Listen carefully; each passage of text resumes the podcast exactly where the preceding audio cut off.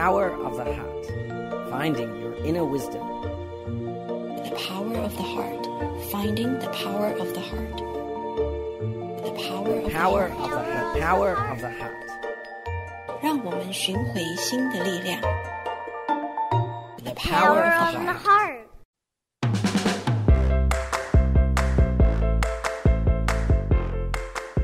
Thank you for joining us today. My name is Yuru Chao. You are tuning in to the Power of the Heart on Da Ai Radio. For all the audience out there, have you ever experienced problem guiding children to like fruits and vegetables? If you do, we are going to have a mini series about how to guide children having positive and interesting look into fruits and vegetable. And these are graphic children books that Rhythms Monthly magazine publish and it comes with audio files and we'll use the audio file here to let you have a symbol of what this approach is in helping children to like fruits and vegetables. Let's listen to Little Bear and the Magic Taro.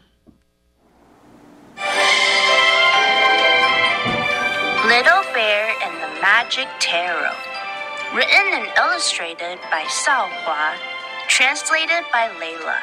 And audio provided by Lori.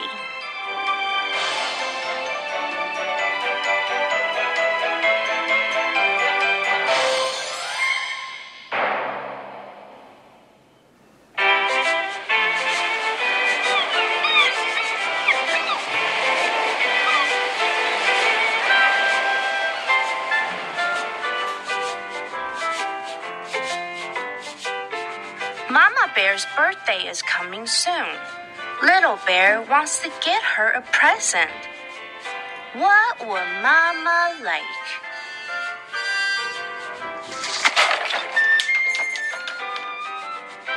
Papa Bear learns of Little Bear's troubles.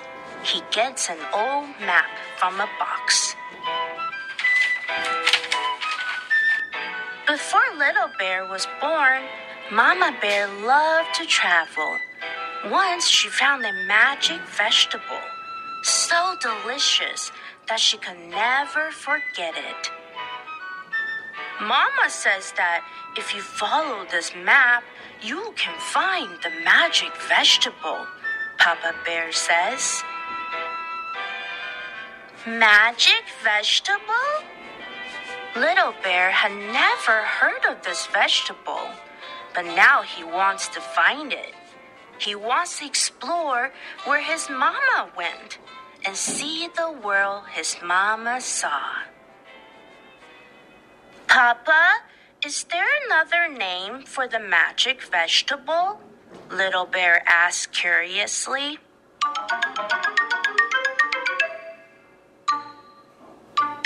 Papa Bear can't remember, but he tries to explain what the magic vegetable looks like and draws a little picture on the map.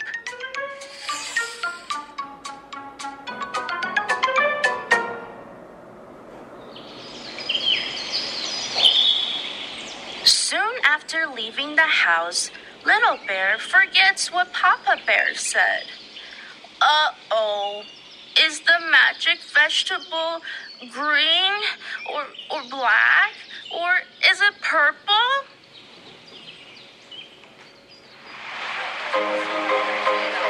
Huh?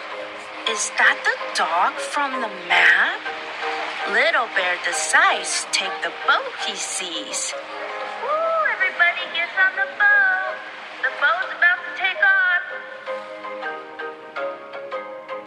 It's Little Bear's first time on a boat. Did Mama ride on this boat too? He wonders. Miss White Goose is the waitress on the boat. She gives Little Bear a drink. Thank you. Wow, this drink is great. Is this made with the magic vegetable? Is.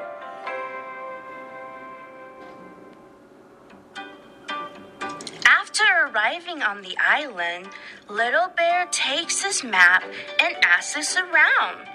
But no one has heard of the magic vegetable before. A big event is happening on the island. The people invited Little Bear to join. What are you putting on the boat?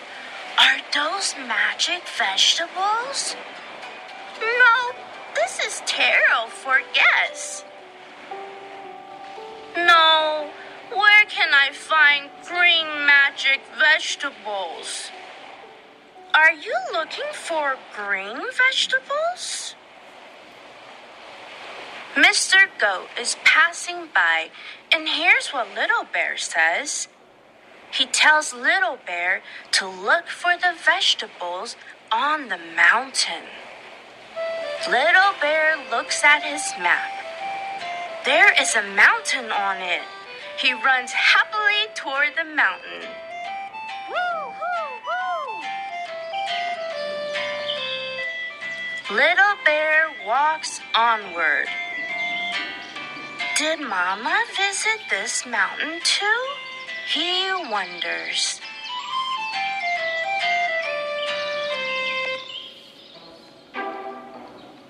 Little Bear climbs all the way to the top, but he doesn't find anything. Looking at the dark house at the bottom of the mountain, he's so depressed that he wants to cry. Uh oh, it's raining. The sky turns pitch black. The way down the mountain isn't clear anymore. Little Bear falls and rolls down, down, down into a field. No,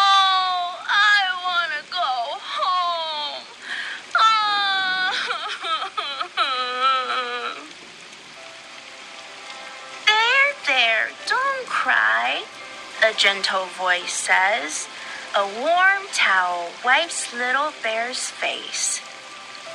Granny, have you seen this before? Little Bear takes out the map. It's muddy and dirty.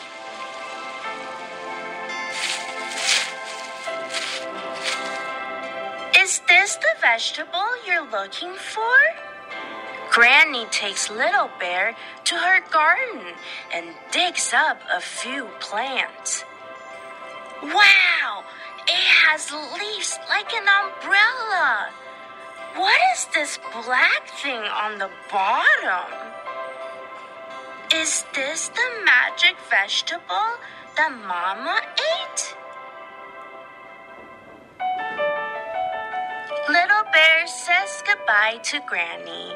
He holds the vegetable carefully and walks back down the road onto the boat, across the sea, and all the way back home. Little Bear arrives at home. He tells Papa and Mama disappointedly. I'm sorry. I couldn't find any magic vegetables. This is the only thing I found.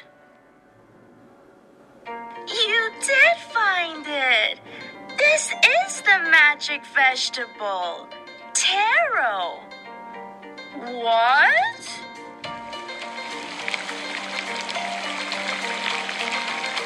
That night, Papa, Mama, and Little Bear cook many delicious taro dishes together. Little Bear falls in love with the magic vegetable, just like Mama did. No, this is too good. Mama, next time, can we go on a trip together? Okay, let's go eat all kinds of delicious vegetables together. Hey, don't forget about me. After Papa Bear speaks, everyone laughs together.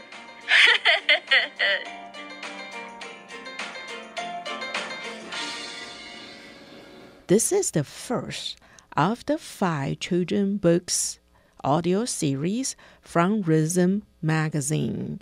Please stay tuned to explore more in our next episode.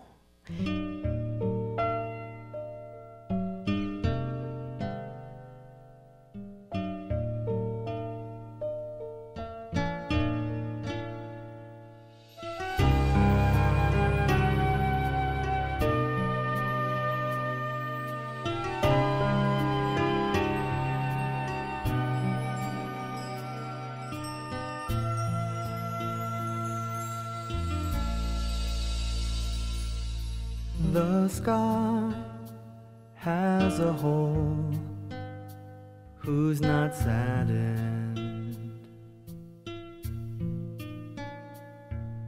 Mountains shed their tears who's not heartbroken.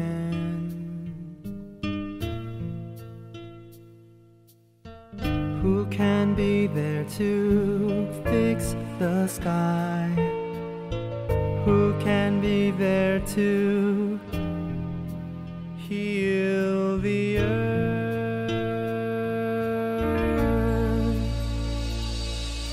One heart is just like one tree.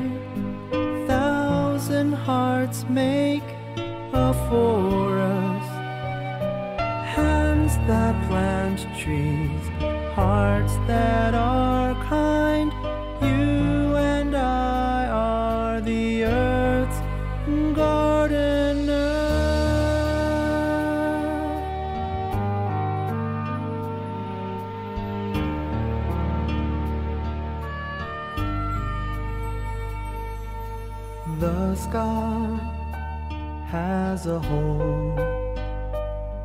who's not saddened. Mountains shed their tears, who's not heartbroken? Who can be there to fix the sky? Who can be there to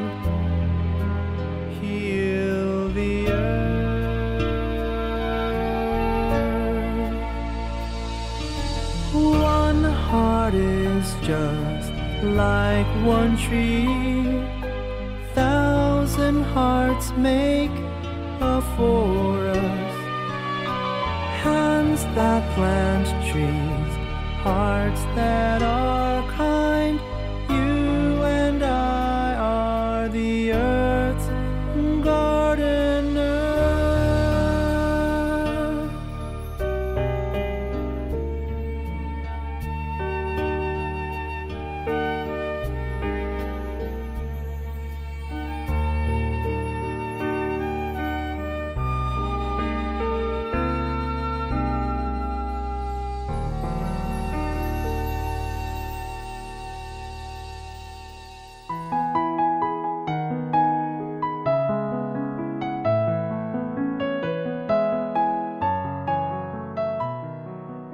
Welcome back to The Power of the Heart.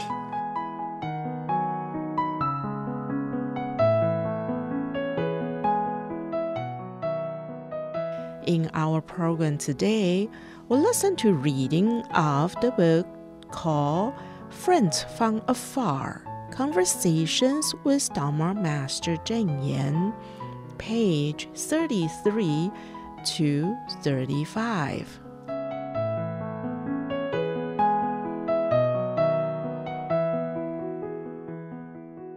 Friends from Afar Conversations with Dharma Master Cheng Yen, compiled by Jing Jingsi Editorial Group. Miss Huang asks, why did you decide to help China and even participate in international relief work? Master Cheng Yen says, I just follow the belief in respecting life. As long as it is within my ability, I will do my best and urge everyone to participate in these relief efforts.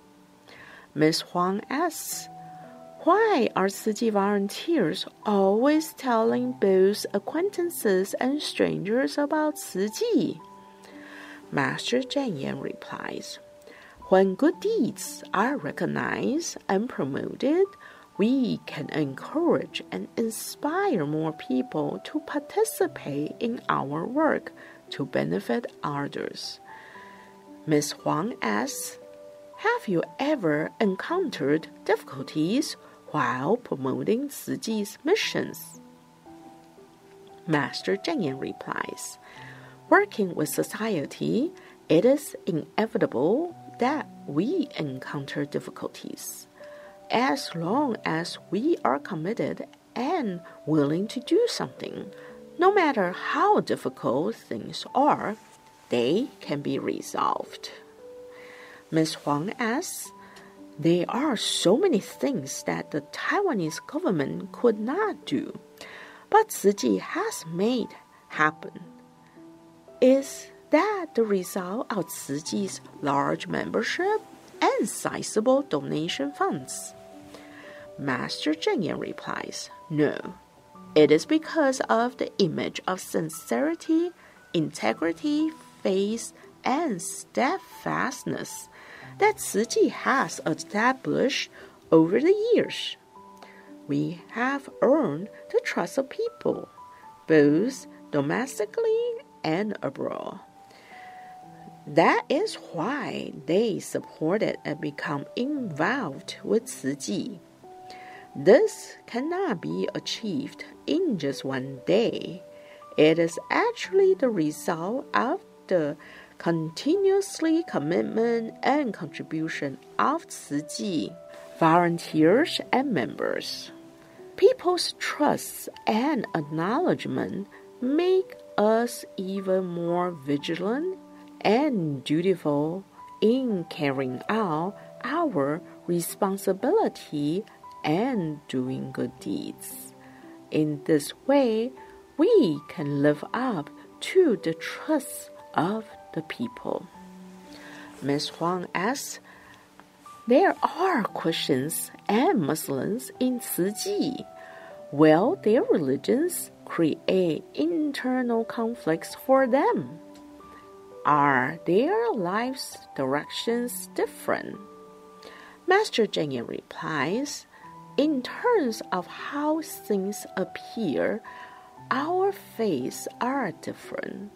However, we all believe in the same principle of love and virtue. Many priests and nuns have good relationships with us. They all consider themselves part of the Chi family, too. Ms. Huang asks, some people question why Tzu keeps holding fundraising activities when it has already drawn in a lot of money from Taiwanese philanthropists. Master Cheng Yen replies, Chi has earned a lot of trust rather than a lot of money.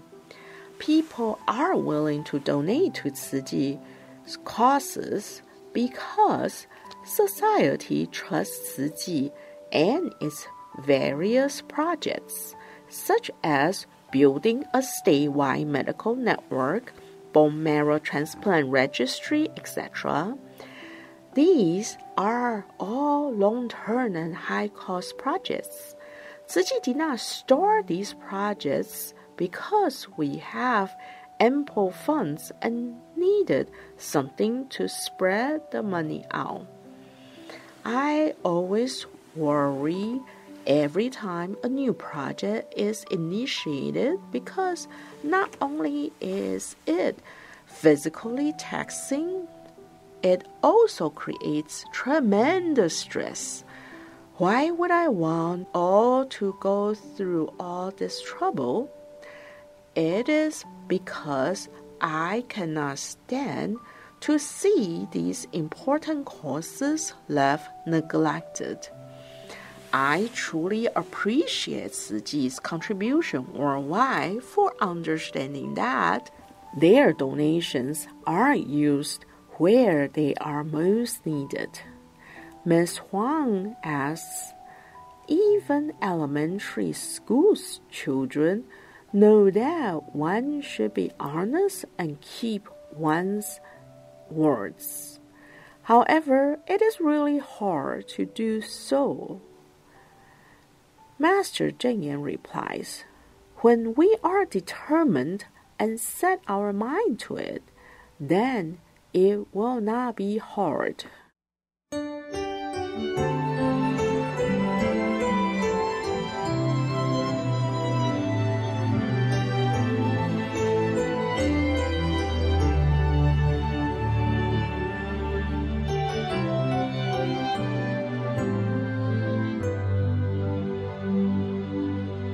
Thanks to sunshine,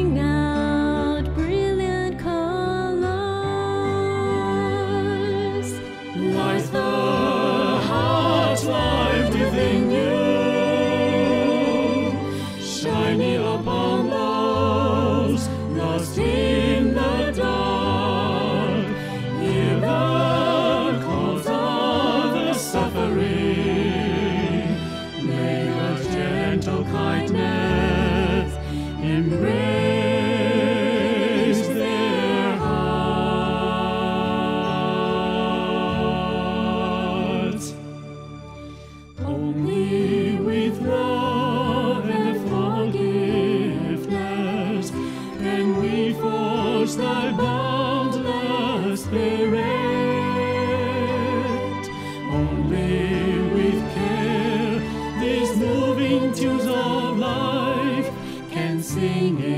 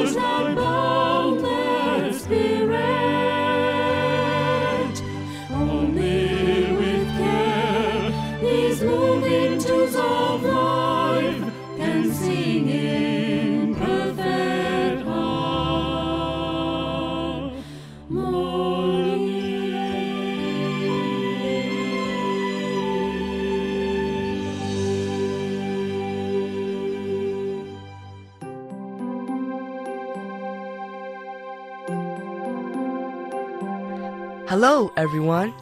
My name is Alvin Lee. I'm from Tainan. My favorite Jing Si aphorism is Nothing is impossible with confidence, perseverance, and courage. Let me tell you why. When I first arrived at the abode, and I was speaking to a group of volunteers, they found that I moved 37 times in two minutes. I was not aware of such habit because other people would think I was not respectful because I was not paying attention to what they were saying. But I chose to face it with confidence and courage. After staying at the abode for a few days, I constantly reminded myself of this bad habit so I can persevere and change it. May wisdom and inspiration will always be with you.